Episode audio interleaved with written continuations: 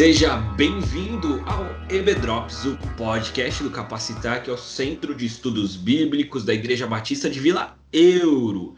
Eu sou o Lucas e sim, eu sou cachorro sim, pra viver só de migalhas. Oi, pessoal, eu sou o Wellington e é um prazer estar aqui com vocês de novo. Gostei muito da música, Lucas, gostei demais. Gostou, Boa. né?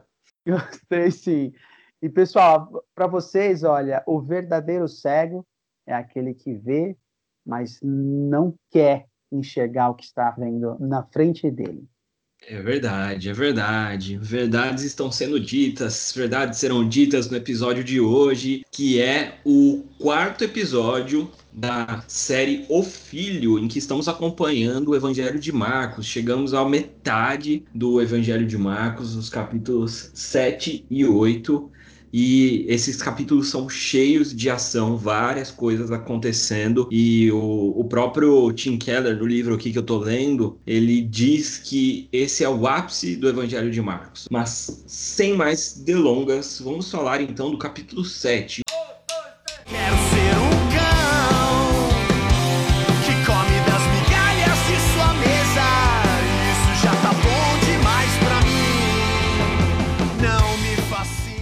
Capítulo 7 do Evangelho de Marcos começa com uma situação que aparentemente não tem tanto sentido para a gente hoje. Jesus é perguntado, é questionado pelos mestres da lei acerca da forma como os discípulos de Jesus se comportavam cerimonialmente. Então, os discípulos de Jesus estão ali, Jesus está ali com seus discípulos, e os mestres da lei percebem que os discípulos de Jesus estão comendo, eles estão fazendo a sua refeição sem lavar as mãos, que era uma das leis cerimoniais do Antigo Testamento e que era uma lei extremamente rigorosa. E aí eles falam para Jesus: Olha lá, que tipo de mestre é você que os seus discípulos não obedecem à lei, eles comem de forma impura. E aparentemente, num primeiro olhar, uma lida um pouco mais superficial do texto, pode parecer que esse texto ele só serve para gente assim como um, uma informação, né? Parece que ele só serve para gente como algo que está fora da nossa realidade, mas não bem, não é bem assim. A gente vai falar a respeito de como Jesus responde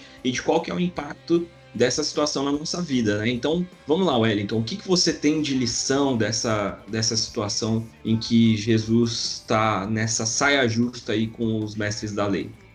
Verdade, Lucas, é o que você falou, parece superficialmente uma coisa pequena, mas tem um contexto e tem um, uma mensagem muito forte para os nossos dias. Naquela época, houve um grande. Você vai me corrigir, vai dar a palavra certa para esse momento, tá? Mas um Demorou. grande silêncio. Do último livro do Velho Testamento até Jesus, houve um grande silêncio, um momento aí de breu. Exato. É, é o que a gente costuma falar, é o silêncio profético, né? Mas... Sabia que ia fazer a coisa certa nesse momento. e é legal de falar sobre isso, porque esse tempo que a gente está vendo, Lucas, ele, as pessoas continuaram traduzindo a palavra, interpretando a palavra e gerando algumas interpretações do ser humano, do homem. E algumas dessas interpretações viraram tradições tão fortes, tão fortes que ganhavam mais força do que a própria palavra em si. Imagina só, você, o mestre da lei, ouvindo assim, ó, o que, que vocês estão fazendo aqui? É rasgando a Bíblia. Jesus disse para eles claramente: vocês estão rasgando a Bíblia quando vocês falam isso, porque vocês se preocupam com tradições, sendo que a lei mesmo, e aí Jesus traz só um dos mandamentos da lei, falando: a lei dizia para você honrar teu pai e tua mãe. Vocês não honram pai e mãe. Vocês dizem que se um filho entregar para Deus, para a igreja, os seus bens e dizer que é da igreja, que tem um termo que eles usam aqui, que aí eu vou logo mais achar ele, Corban, né? É Corban? Tem esse eu, termo. Eu uso as versões que não tem mais essas palavras difíceis aí, cara, mas você tem. é crente raiz, né? Você usa Almeida, então é, é diferente. Tá, não, vamos, então vou cortar a palavra, vai. Mas enfim, eles dizem que se você se o filho prometer a Deus os bens dele, ele podia se ver é, isento de, através desses bens, abençoar os pais por uma necessidade. Imagina que os pais vão ficando velhos e eles são cuidados pelos filhos. Então, o filho gera uma riqueza, só que ele fala assim: é de Deus, é para Deus. Eu já, eu já é, é, abençoei, entreguei no altar de Deus daqui, então não posso te ajudar, pai. Não posso te ajudar, mãe, porque não é meu esse dinheiro. Eles permitiam isso, eliminando a lei. Mas olha o que Jesus faz ele pega e traz um texto só dos mandamentos e fala: olha o que vocês estão falando. Estão dizendo que é mais importante uma tradição do que uma lei. Vocês rasgam a Bíblia ao fazer isso. E aí foi um, Deus nos acuda naquele meio, né? Os fariseus ficaram tudo louco, né, Lucas?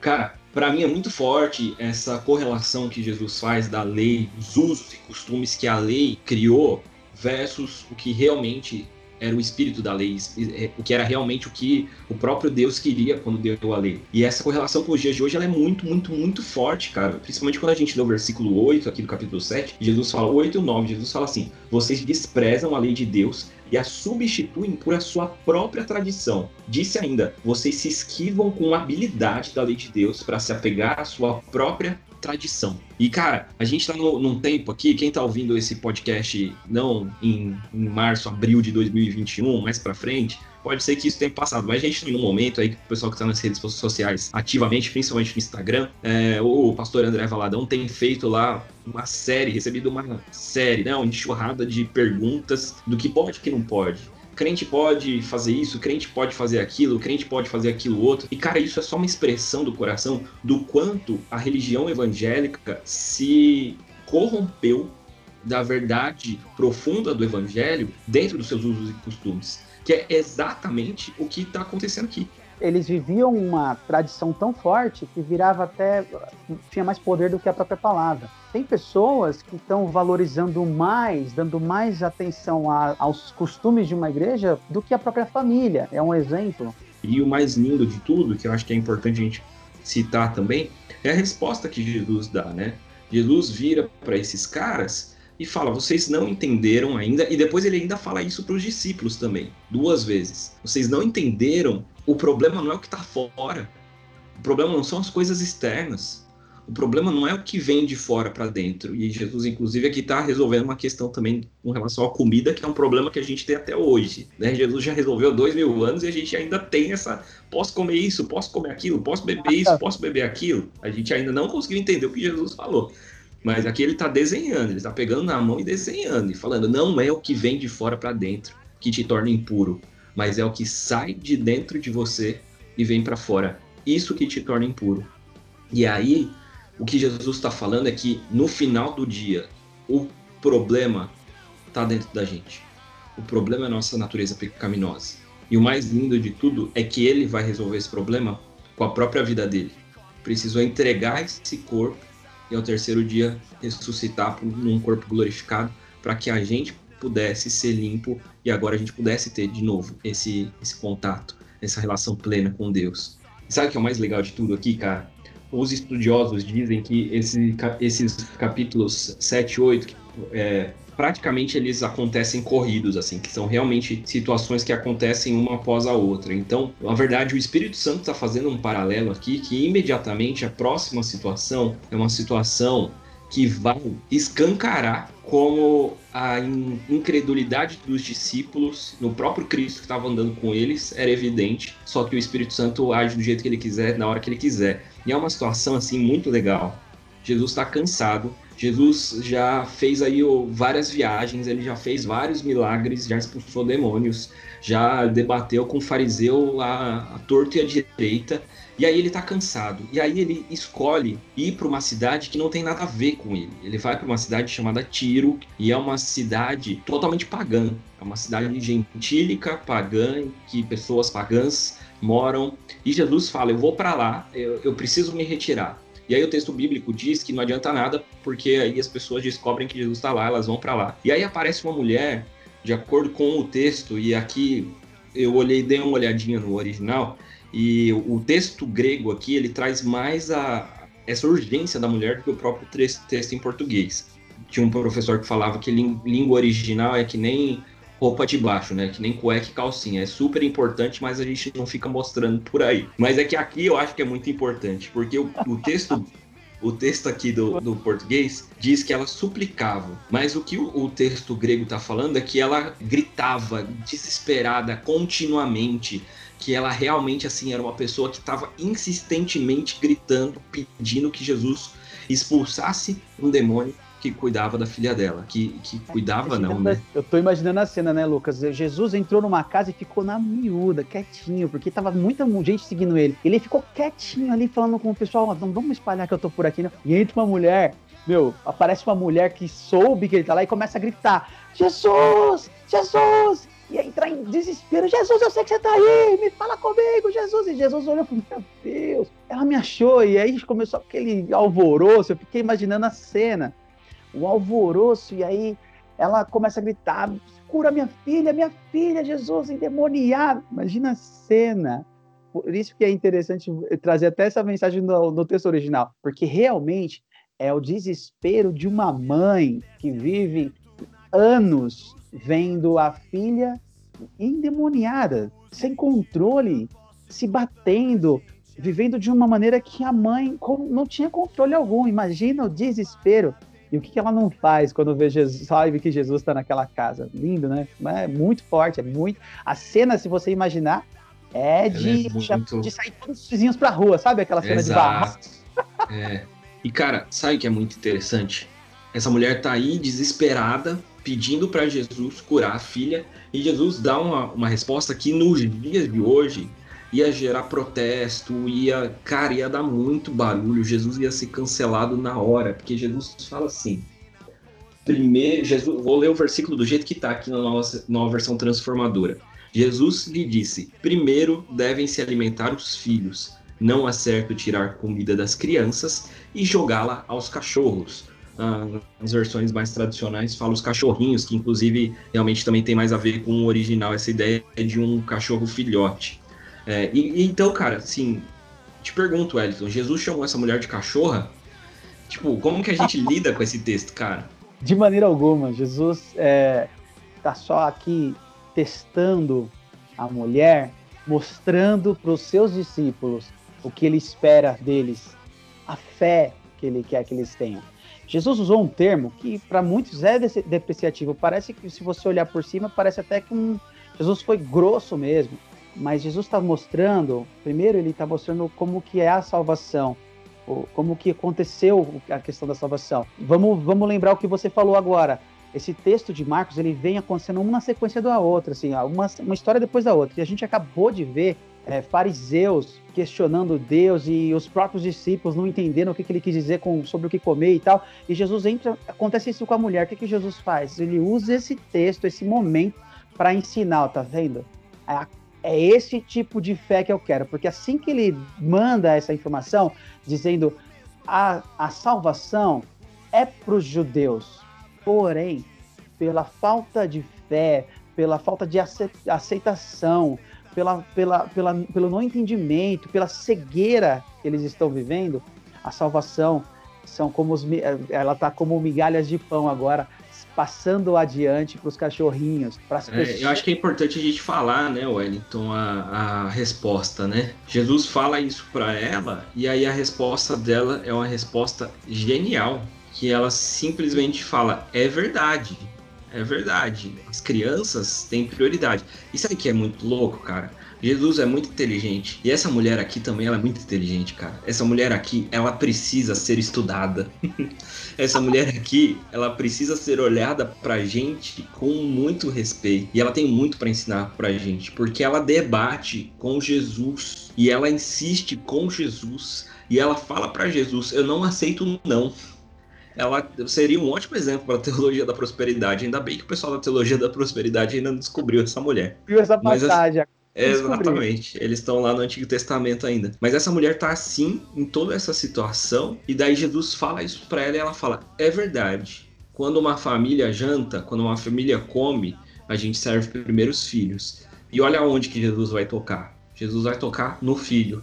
E onde que tá o problema dessa mulher? No filho. Jesus, na verdade, ele tá mostrando para ela que assim como a, o amor que ela tem pela filha dela é o amor que ele tem pela nação de Israel. Israel é meu filho. Se ele é Deus, se Jesus é Deus, a gente pode remeter isso no Antigo Testamento, que Israel é o filho de Deus. É, Israel é citado várias vezes como uma nação filha de Deus. Então Jesus está falando: Eu vim para os meus filhos. E aí ele toca no ponto central da dor da mulher. Está falando: Eu entendo a sua dor. E daí ela fala: É verdade, a prioridade tem que ser dos filhos. Mas as crianças, quando comem, elas fazem mó bagunça. E aí, quando ela come, cai comida, cai migalha de pão. E aí, os cachorrinhos, e aí ela usa a metáfora, a parábola que Jesus usou, ela usa de novo. E os cachorrinhos se alimentam. Cara, é sensacional essa mulher. Essa mulher é fantástica. Ela tem que ser estudada, essa mulher. Bom, aí, Lucas, eu vejo essa resposta imediata dela, com, primeiro, com muita inteligência, mas segundo, com uma, como você falou, uma pessoa que não esperava menos ali de Deus. Ela vai sair dali sabendo que ali tem a cura para mim, ali tem a cura para minha filha. Então eu preciso sair daqui com isso. E ela debate usando o mesmo termo de Jesus para que alcançasse a misericórdia. Daí vem aquele ponto que eu, aquela palavra que eu, aquele texto que eu falei no comecinho. Cegos são os que não, os que veem não querem, não enxergam, não querem entender a realidade. Essa mulher, ela não viu Jesus, ela não tinha a presença de Jesus, ela só ouviu falar e ela já chegou naquela casa sabendo que ali tinha salvação para ela. Ali tinha solução para o problema dela. Ela não precisou ver, ela não viu os milagres que acabaram de acontecer. Ela só chegou naquela casa fazendo uma barraco e ainda com uma língua afiadíssima, hein, Lucas? Exato.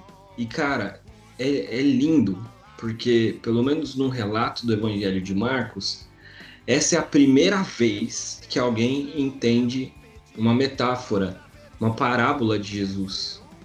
Essa mulher, cara, eu vou chorar aqui, né? Essa mulher, ela entende a graça de Cristo antes dos discípulos. Porque essa mulher, ela tá falando, eu realmente eu entendo que eu sou impura.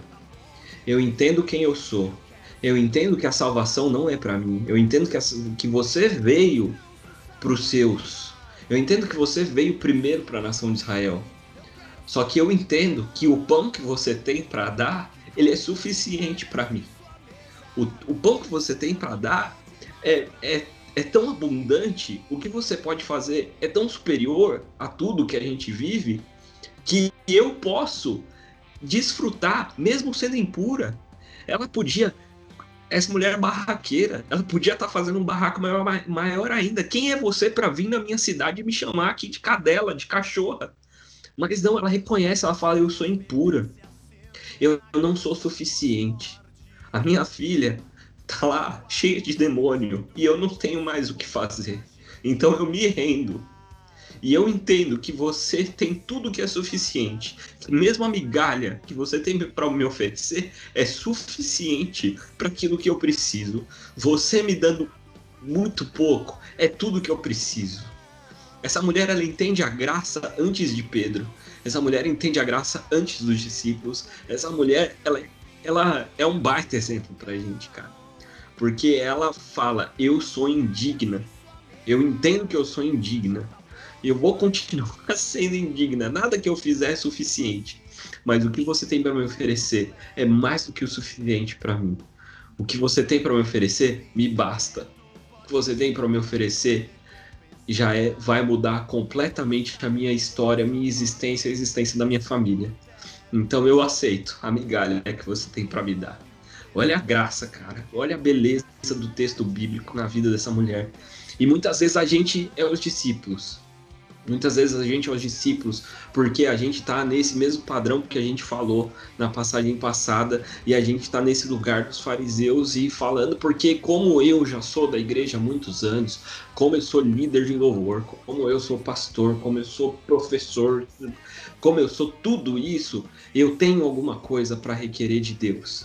E a gente tem que se aproximar de Deus, a gente tem que se aproximar de Jesus com o coração dessa mulher que sabe que ela é safada, suja, sem vergonha.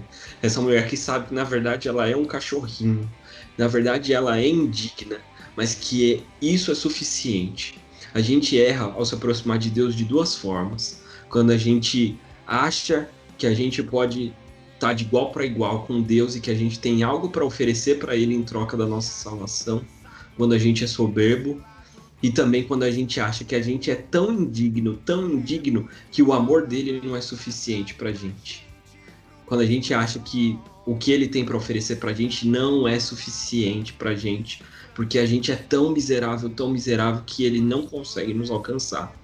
E a gente menospreza Deus das duas, duas formas. E essa mulher entendeu no ponto, na medida, e isso foi suficiente para que Jesus mudasse a história dela. Uma mulher ciro-fenícia, gentílica, é, pagã, teve a sua vida transformada e a vida da família dela porque ela entendeu a graça de Jesus. Olha o que Jesus fala para ela, né?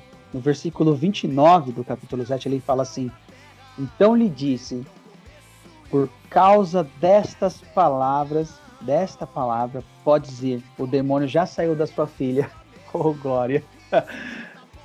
Ela, o desespero de uma mãe e a fé de uma mãe na, num, num Deus num, num Messias, num Jesus que cura, que liberta, que está fazendo milagres, mesmo só de ouvir, gerou uma comoção, gerou um momento de euforia e de coragem de uma mãe. O que uma mãe não faria por um filho? O que nós não faríamos? Ela fez. Ela foi para cima, ela não decidiu, ela não deixou voltar sem nada. Ela entendeu a mensagem. E aí Deus fala por causa da sua palavra, vai lá que a sua filha já tá limpa, liberta. Glória a Deus. Daí, daí, meu, eu não vou chorar. Dessa vez eu segurei o choro. Mas você tá Verdade. Eu me segurei. Mas olha, aí Jesus, ele sai de Tiro, né? Ele sai da cidade que ele estava, Tiro, né? Da cidade da, dessa mulher, e ele vai para Sidom, logo na sequência. Ele vai lá para Sidom e nessa cidade. É do lado, né? Tipo Santo André São Bernardo. Não, não é do lado. ele, ele atravessa, ele vai sentido a essa cidade e lá ele encontra, é levado para ele um, um homem surdo e gago. Um homem surdo e gago. Eu até posso imaginar, talvez, que esse homem pudesse já falar. É, ele talvez até falava, e por isso que ele é gago, porque agora ele deixou de ouvir e não consegue se ouvir, ouvir o que ele fala e ele então ficou gago. Mas olha que coisa linda que acontece. Jesus faz uma coisa que, de novo, gente, de novo, Jesus mostra para nós: não me coloquem numa caixinha de tradições. É isso que Jesus vai falar de novo agora. Ele pega esse, esse, esse moço, ele faz uma melequinha de cuspe uma melequinha de barro, ele encosta no ouvido, ele mexe na boca do cara, ele faz, me, me, faz um melaço lá todo e diz a palavra que aí eu gosto de usar de novo, né? Lá vou eu para a palavra dos meus da minha Bíblia Almeida. Ele fala efatá, que significa abra-te. E no mesma hora a pessoa, o surdo, ele passou a ouvir e a língua dele se soltou.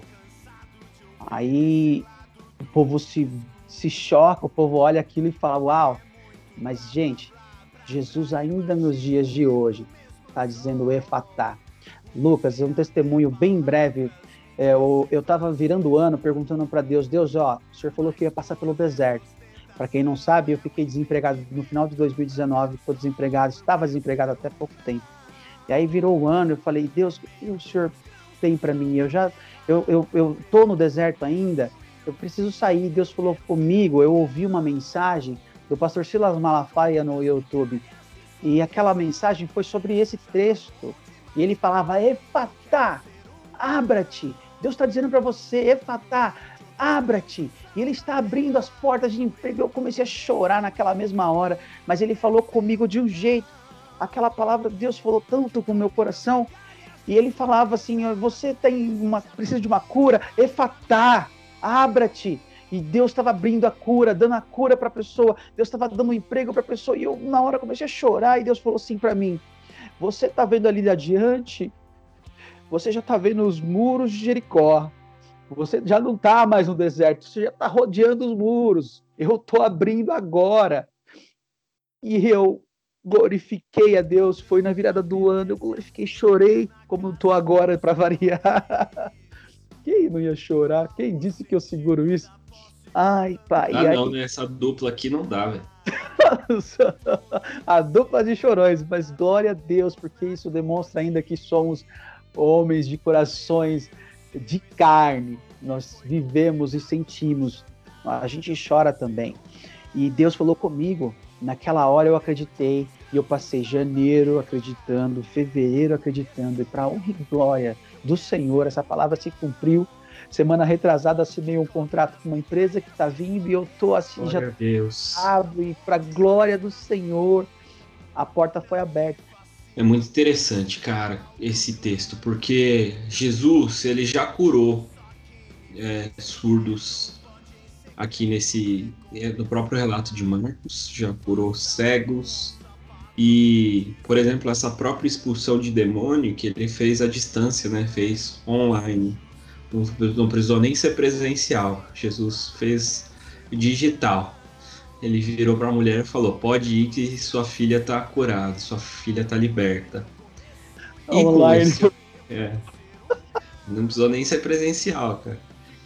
E com esse homem, parece que Jesus faz todo um ritual, né? O texto aqui de Marcos, ele conta isso pra gente, que Jesus, ele tira esse homem, aí ele mexe no ouvido do homem, ele faz toda essa gosminha, coloca nele, e fala. E o texto aqui de, de Marcos também fala que Jesus, é, olhando para o céu, suspirou e disse Efatá, que significa abra-se. É muito interessante, cara, porque por isso que, que a língua original às vezes é importante, né? Quando a gente olha no original, essa palavra aqui que diz suspirou, ela só é usada aqui e aqui por Marcos e um outro momento na Bíblia. Então, quando, uma palavra é usada uma ou duas vezes, cara, vai aí que tem alguma coisa. O outro lugar que está escrito é Isaías 35, 5. E em Isaías 35, 5 está escrito assim: Lembre-se, o profeta Isaías está falando, profetizando 800 anos de Jesus. Está escrito assim: Sede, sedes fortes, não temais, o vosso Deus virá com vingança Sim, ele virá com divina recompensa e vos salvará. Então os olhos dos cegos serão abertos, e os ouvidos dos surdos se desobstruirão. Então o coxo saltará como servo, e a língua do mundo cantará de alegria. O que Jesus está fazendo aqui, ele está se identificando com esse, com esse homem que sofreu. Jesus tira ele do centro, porque provavelmente aqui a gente está a gente está é, elocubrando aqui, mas provavelmente esse homem foi o centro da vergonha durante muitos anos. Ele foi sofreu bullying a vida inteira dele, porque a gente sabe que os judeus faziam isso mesmo com as pessoas que não tinham a plenitude das suas funções. Aquele homem ele está cansado de ser o centro das atenções negativamente. E Jesus faz tudo isso porque ele faz o milagre, ele faz completo e ele ainda faz do jeito que a gente precisa. Ele tira esse homem do centro das atenções. Ele, ele faz gestos porque é aquela linguagem que aquele homem entende. Ele se identifica com a dor daquele homem, ele suspira profund, profundamente e ele está falando aqui o que está se cumprindo. É o que o profeta Isaías falou há 800 anos. Há 800 anos atrás, a sua história já estava escrita. Há 800 anos atrás, um homem que você conhece como profeta já estava falando sobre você. Nem ele sabia, nem você sabia. Mas por causa de mim, que hoje entro na sua história, a tua vida está cumprindo o seu propósito. E a sua vida hoje vai mudar e você vai andar de novidade de vida. Porque eu sou aquele que traz salvação. E agora que eu entro na história, os cegos tem os olhos abertos, os surdos têm os ouvidos abertos, e agora a gente pode cantar de alegria. Agora o mundo pode cantar de alegria, porque eu entrei na história de vocês. Então, cara, acho que é assim é um, um bom jeito para a gente encerrar aqui o nosso a nossa passagem pelos capítulos 7 e 8. E, e, no final das contas, a gente acabou nem falando do capítulo 8, né? Mas acho que o conteúdo tá bom até aqui. Mas acho que é importante a gente fazer um retrospecto aí, um belo apanhado do que o capítulo 8 fala, né? Não, basicamente o capítulo 8 começa com Jesus fazendo uma segunda multiplicação dos pães. E para variar, os discípulos, Jesus faz como um teste aos discípulos, ao meu ver, e eles fraquejam de novo, falham de novo no, no teste, não acreditando que Jesus podia alimentar só com aquele quantidade de pães. E Jesus dá um sinal muito interessante quando Jesus conversa com eles sobre, a, sobre crer. Jesus pergunta para eles assim: então, vocês lembram da primeira multiplicação? Quantos cestos sobraram? Doze cestos cheios. E, na, e nessa segunda, quantos cestos sobraram? Sete cestos cheios. Jesus dá uma questão de números para eles, que era muito visado naquela época, né? 12 das 12 tribos, 7, perfeição. Ele dá. Vocês ainda não entendem isso, vocês não entendem. E logo depois desse trecho, vem os fariseus pedindo mais uma vez sinais. Eu quero um sinal dos céus.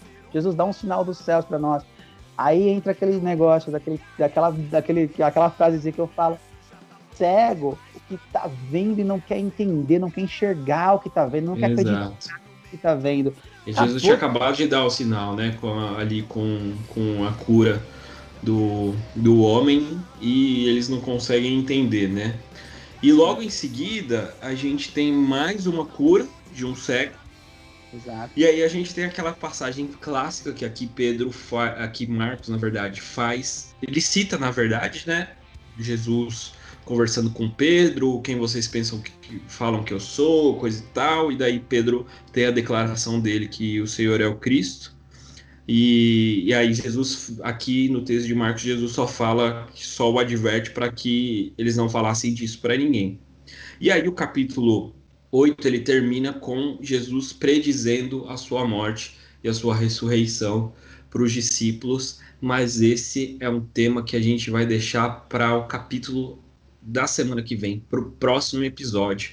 Porque Jesus agora vai começar a falar à torta e à direita que ele vai morrer, que ele vai ressuscitar, e a galera não entende. Então vamos deixar para o próximo episódio. Galera, muito obrigado por ficarem aqui com a gente até o momento. Leiam para a semana que vem os capítulos 9 e 10, porque vai ser um episódio central no entendimento do Evangelho de Marcos e vai ser muito legal porque é o episódio da, da transfiguração, é o capítulo da transfiguração. Então a gente tem muita coisa legal acontecendo nesses dois capítulos. Jesus vai falar duas vezes a respeito da morte e ressurreição, como eu acabei de dizer. E vai ser um episódio muito legal. Só, só posso dizer isso para vocês.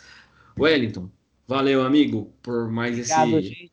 Obrigado, Lucas. Uma parceria muito boa a gente vai acabar pegando uma fama de chorão aí, meu. Mas olha. Tá... Eu já tenho, né, cara?